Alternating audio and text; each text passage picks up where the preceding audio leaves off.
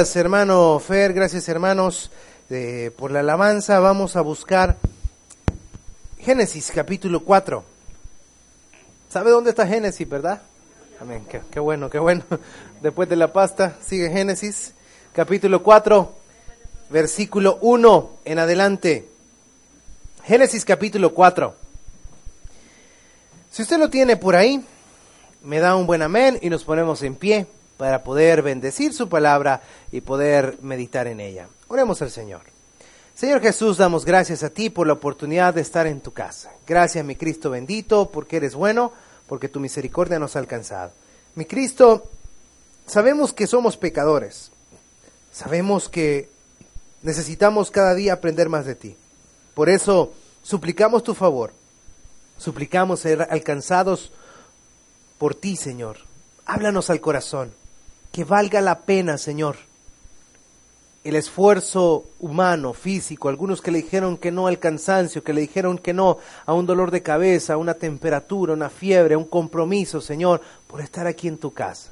Permítenos irnos llenos de ti, por lo cual te pido que no sean palabras humanas, que no sea yo, sino que sea tu Espíritu Santo, Señor, fluyendo en este lugar para gloria de tu nombre. En Cristo Jesús te lo pedimos todo. Amén y amén. Podemos tomar nuestros asientos. Hemos hablado, hemos iniciado una jornada o una temporada en la cual vamos a estar hablando acerca de personajes. Y estos son eh, mensajes, sermones, predicaciones de tipo biográfico. Ya vimos un poquito la biografía de Adán y Eva. Vimos enseñanzas que Adán y Eva nos dejaron. Ahora vamos con los primeros hijos que Adán y Eva tuvieron. Y vemos acá en el primer versículo, en el capítulo 4, que dice así. Conoció Adán a su mujer Eva, la cual concibió y dio a luz a Caín y dijo, por voluntad de Jehová he adquirido varón. En la Biblia, cuando usted ve que dice conoció fulano a Mengana, quiere decir que tuvieron relaciones sexuales. Entonces, aquí dice que después de haber conocido a Adán a su mujer Eva, concibieron a Caín. Y viene la palabra importante que dice, por voluntad de Jehová he adquirido varón. El tener un varón en aquella época eran cosas que marcaban una gran diferencia, porque no es que fuese machista, sino que habían roles bien definidos y bien establecidos. Entonces, un hombre, un niño varón, era o representaba cierto lucro para la familia, porque el niño podía labrar la tierra, el niño podía participar, los varones podían procurar o, reunir ingresos para el núcleo familiar. Entonces por eso había cierta preferencia o cierta bendición por el hijo varón. Dice después, después dio a luz a su hermano Abel, y Abel fue pastor de ovejas y Caín fue labrador de la tierra. Y aconteció andando el tiempo que Caín trajo del fruto de la tierra una ofrenda a Jehová, y Abel trajo también de los primogénitos de sus ovejas, de los más gordos de ellas. Y miró Jehová con agrado a Abel y a su ofrenda. Aquí tenemos que entender algo de la enseñanza que Caín y Abel nos dejan a cada uno de nosotros. Muchos quieren poner por condicionante el que en aquel entonces no había Biblia, y cómo es que Dios se ensañó contra Caín, y cómo es que Dios vio con buenos ojos la ofrenda de Abel. Abel llevó un cordero, Abel llevó derramamiento de sangre, Caín llevó fruto de la tierra. ¿Cuál fue el error? Caín no estaba poniendo en práctica lo que sus padres le habían enseñado. Si bien es cierto, en aquel entonces no había Biblia, no había un libro como este, pero sí estaba la tradición oral. Y la tradición oral era a través de la cual el concepto, la palabra revelada de Dios a los hombres iba pasando de generación en generación. Entonces, Adán y Eva ya, después de haber sido expulsados del huerto, pasaron, comunicaron a Caín y Abel cómo agradar a Dios. Y yo quiero recordarles que Cristo, que Dios, mejor dicho, aquí en el Antiguo Testamento, cuando ellos pecaron, ellos hicieron unos, unas cosas para cubrirse hechos de hojas. Pero Dios no lo vio con agrado, sino que él fue, mató unos animalitos y estos animalitos, después de haberlos sacrificado, después de haber habido derramamiento de sangre, ocupó la piel de ellos para vestirlos. Entonces acá no es que no le gustaba a Dios las cosas de plantas y solo las cosas de pieles, no. El tema es que Dios aquí estaba estableciendo que para él encontrar gracia delante de la ofrenda que nosotros íbamos a presentar, debía haber derramamiento de sangre.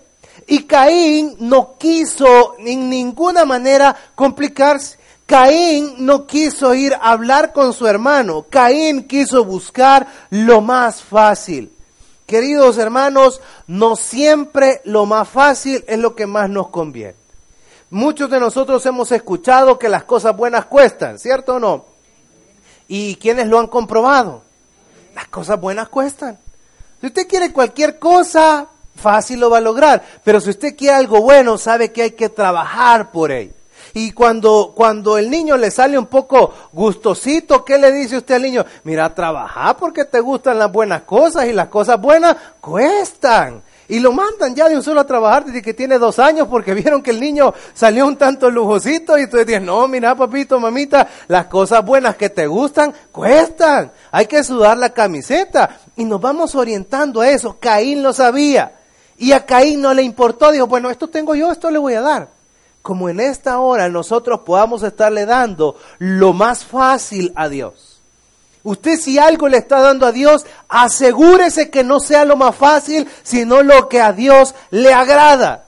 Ya sabe usted que hay personas que le conocen tanto a uno que muchas veces uno llega a pensar que cuando le dan algo o le regalan algo que no le gusta, uno llega a pensar que lo hacen por molestar, ¿cierto o no?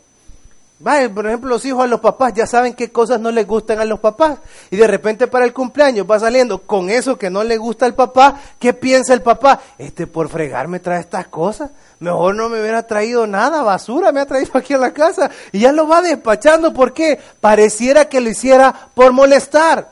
Yo así lo interpretaría. Yo hoy veníamos hablando de, de, comida con unos hermanos y yo les decía, miren, lo único que yo no como es hígado. El hígado no me gusta, de ahí pónganme rana, culebra, lo que sea, yo me lo como, solo que no lleve hígado. Mientras no lleve hígado, estamos bien. Y si mañana viene uno de estos salvajes y me trae, hola pastor, aquí le traigo un montón de hígado, ¿qué voy a interpretar yo? Me están vacilando, ¿y qué tengo que hacer yo? Ahorcarlo. Entonces, ¿qué es lo que tengo? ¿Por qué? Lo están haciendo por molestar. Lo están haciendo por provocación. ¿Por qué? Saben qué es lo que a mí me gusta. Y perdón por poner ese ejemplo que pueda parecer burdo, pero eso le estaba pasando a Abel y a Caín con su relación con Dios. Ellos sabían que era lo que le agradaba a Dios. Y Caín tomó la decisión de darle lo más fácil sin importarle agradar a Dios. En esta hora, si algo debemos aprender, es que tenemos que preocuparnos, y más que preocuparnos, ocuparnos de agradar a Dios con lo que nosotros tenemos, con lo que nosotros hacemos, con los talentos de los cuales Dios nos ha provisto, póngalos al servicio de Dios. Haga con su vida una ofrenda agradable a Dios, porque no se trata de darle cualquier cosa a Dios. A mí no me gusta que digan, mira, ya, ya fulano que le regalamos cualquier tonterita vos. A mí no me gusta.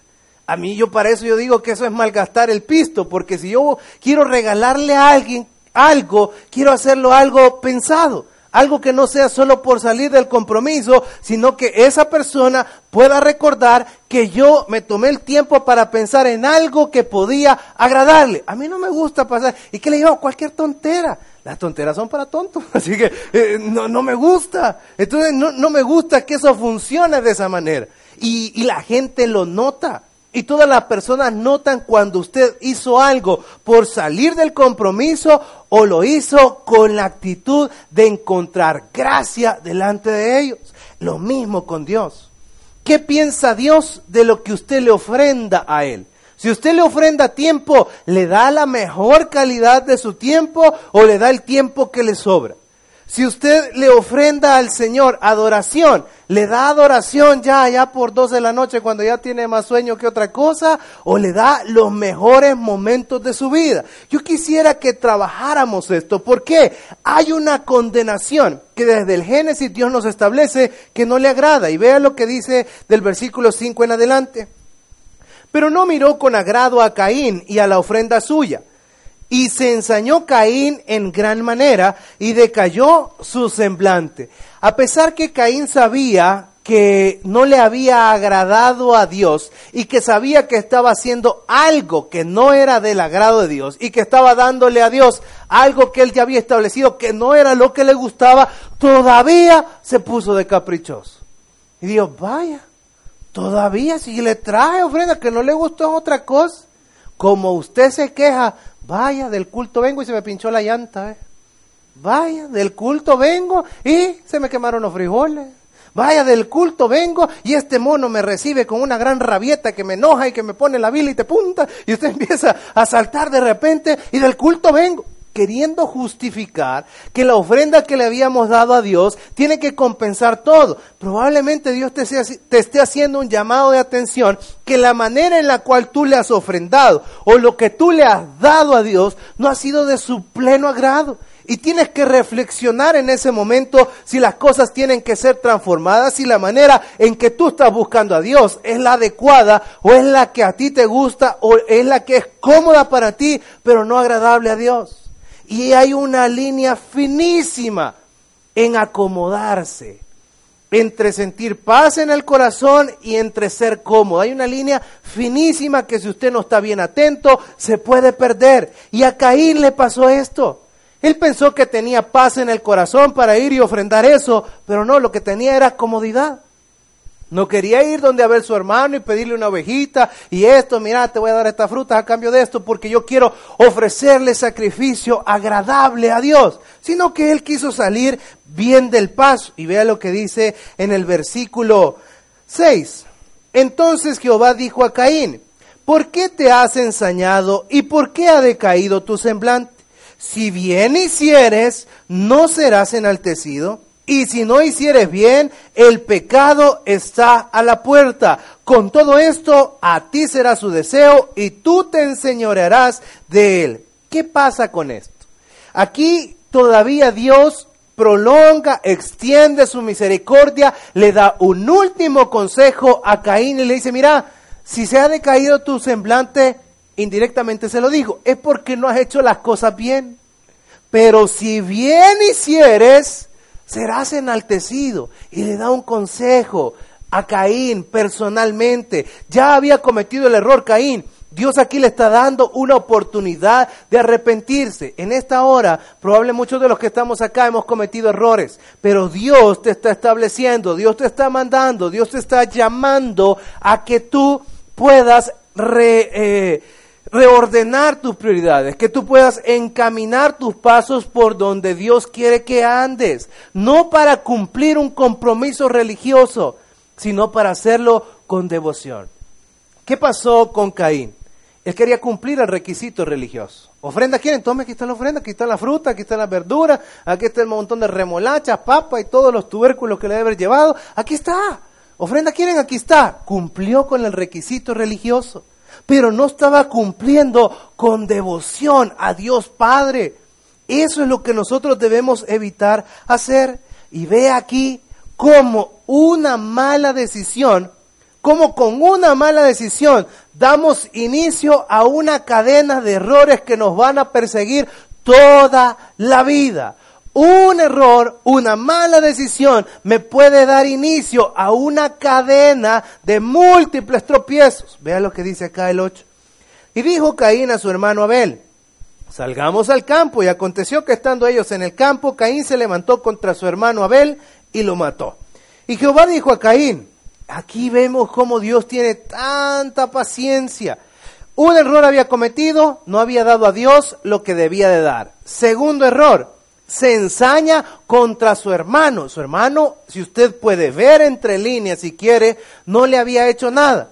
O usted puede notar del versículo 1 al 8 que Abel le había hecho algo a Caín. No, no le había hecho absolutamente nada.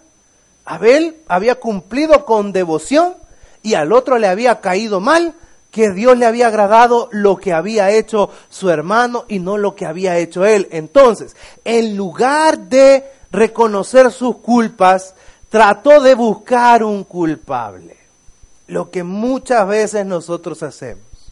Si no te está yendo bien en algún área de tu vida, no busques afuera, primero busca adentro. Caín quiso buscar afuera. Ah, bueno, entonces una vez le dejo a mi hermano, a Dios le va a tener que gustar mis ofrendas de frutas, plátanos y todo lo demás. Pero no funcionaba así. Caín quiso buscar culpables fuera cuando el verdadero culpable lo estaba llevando dentro. Nosotros llevamos dentro el culpable de los mayores errores que hemos cometido en la vida, ¿cierto o no? Los mayores errores de nuestra vida hemos tomado las decisiones solos, solos.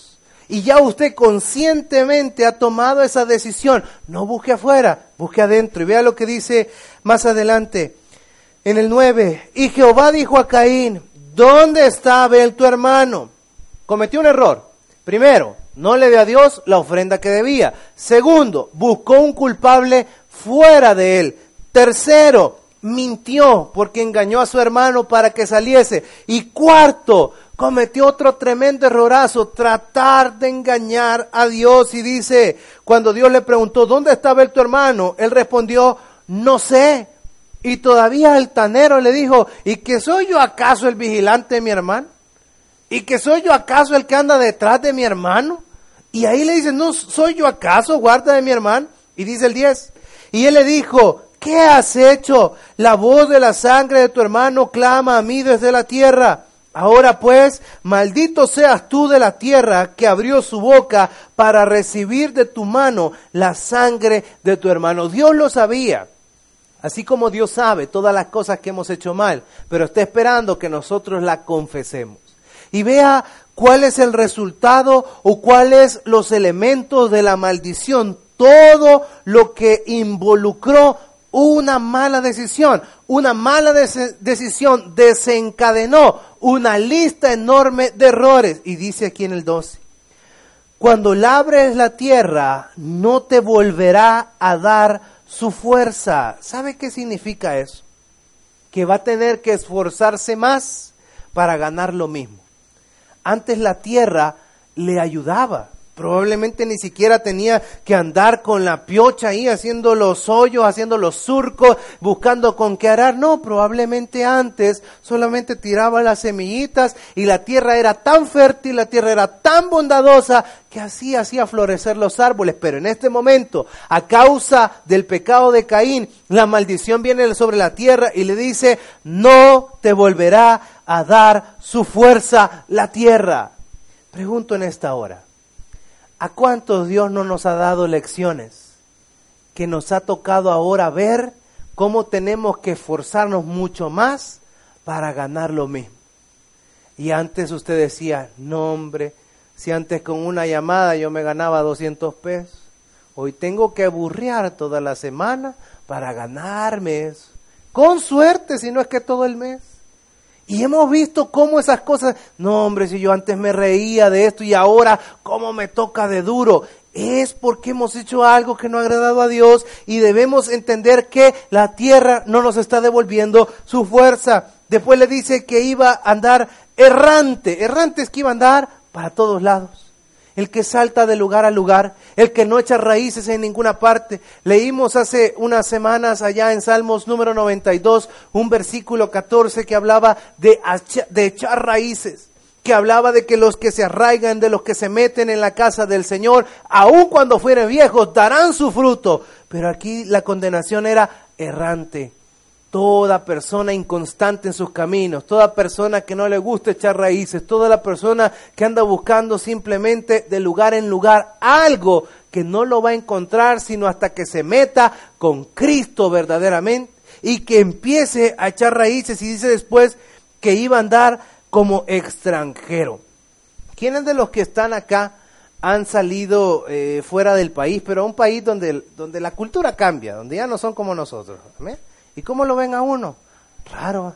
y este negrito, pelo negro, y, se le quedan viendo raro, a todos los cheles se le quedan viendo raro a uno y este, y esta como cosa rara, como cosa extraña, se le quedan viendo a uno, porque no es lo normal ahí. Y cuando Dios le dice que iba a andar como extranjero en la tierra, es porque donde quiera que fuere, lo iban a ver raro a Caín.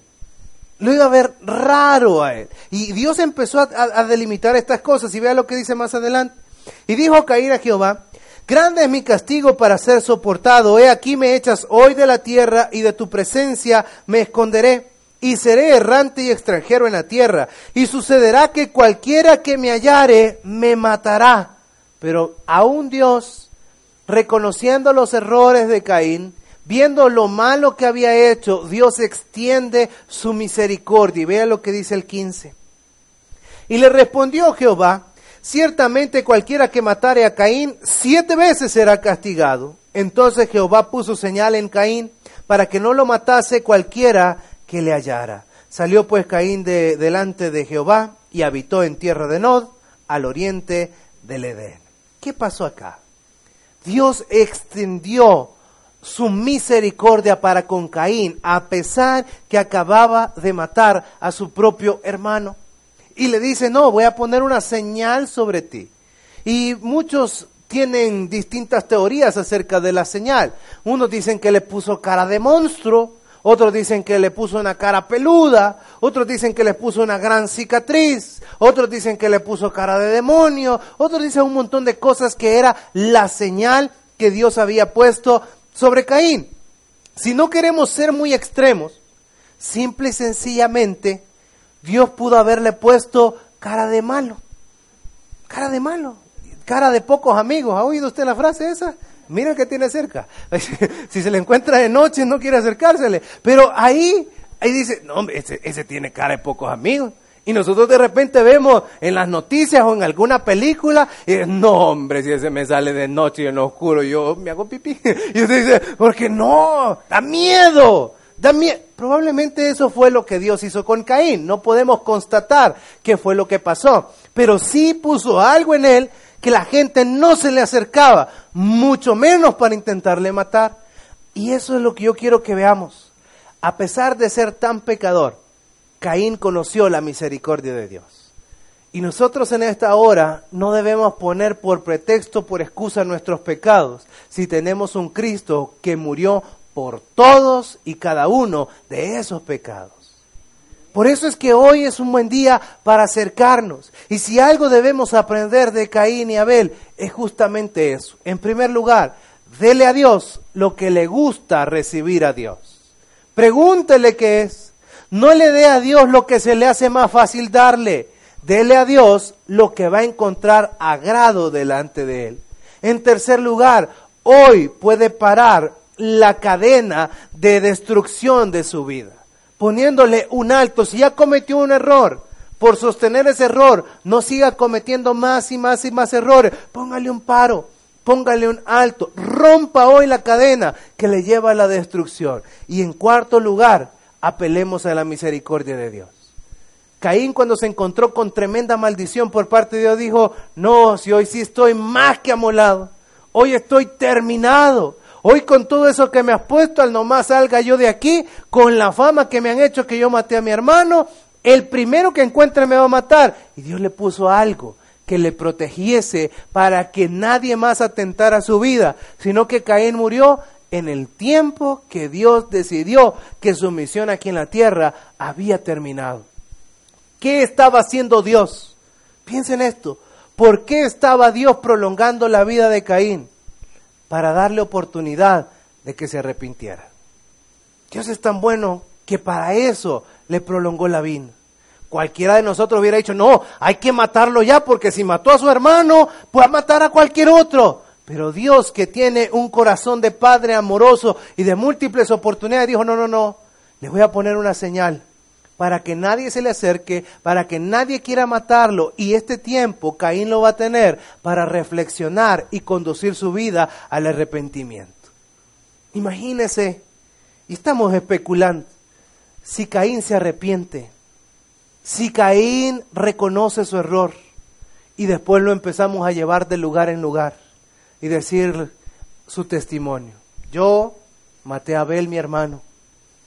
Cualquiera pudo haberme matado por ese pecado que cometí, pero Dios decidió poner esta señal sobre mí para que nadie se acercara, me preservó la vida para que yo me pudiera arrepentir y el tiempo de arrepentimiento ha llegado en mi vida. Queridos hermanos, amigos, vengo a predicarles que el Dios al cual servimos y seguimos es un Dios de oportunidades. Conviértanse, crean en Dios. No creo que hubiera sido convincente.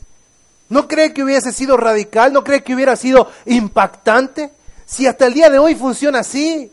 Si yo les traigo un personaje de esos que ha matado 300 personas aquí y les cuento, mire, va a venir un hermano que se convirtió después de haber matado 350 personas, todos vienen. Todos vienen a ver al asesino. Y vienen y se ponen chaleco antibalas, pero vienen. Y entonces, ¿y por qué? Hay que oír. Hay que oír por qué. Ese hombre tiene que tener algo bueno. Si después de haber matado 300 gente se convirtió al Evangelio, tiene algo. Eso quiso hacer Dios con Caín.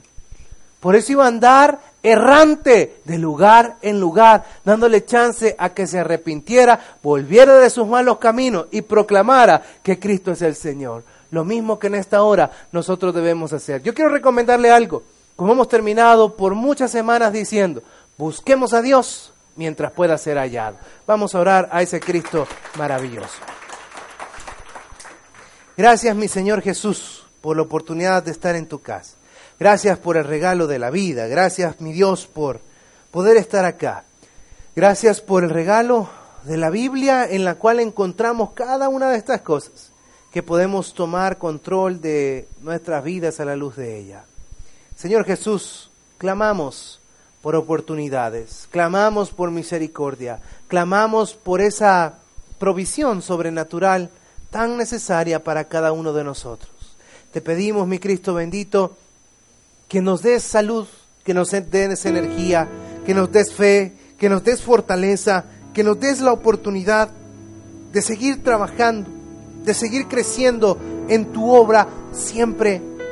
Señor Jesús, te amamos, te bendecimos, te suplico una semana de victoria para cada uno de los que estamos acá. Una semana, Señor, que pueda abrir muchas puertas que hasta hoy han estado cerradas una semana, Señor, que pueda llenar de gozo el corazón que ha estado entristecido. Aquel Señor que pueda recuperar el amor de sus hijos, el amor de su esposa, el amor de su esposo, que pueda reconciliar con ese familiar con el que ha habido una ruptura, con el que ha habido una herida, con el cual ha habido daño. Señor, tú conoces nuestros corazones.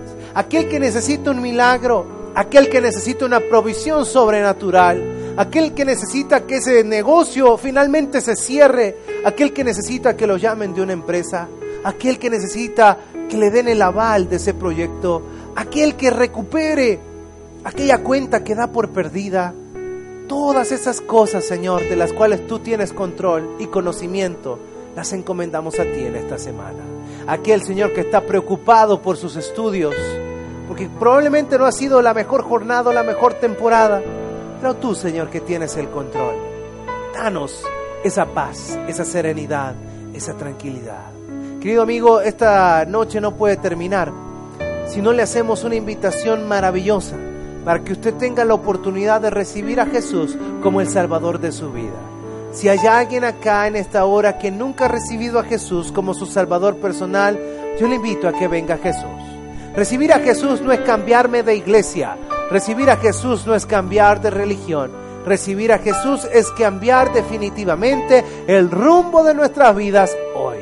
Por eso yo quiero animarle a que reciba ese Cristo maravilloso. Si usted está acá sin Jesús en el corazón, levante su mano. Queremos orar por usted. Queremos hacerle partícipe de la mejor decisión de su vida, que es tener a Cristo en su corazón. Venga Jesús, es una linda oportunidad que Dios nos ha concedido hoy. De lo contrario, si usted está acá esta semana, quiere iniciarla de la mejor manera, con todo su corazón, lleno de bendición, concédame el privilegio de orar por su vida.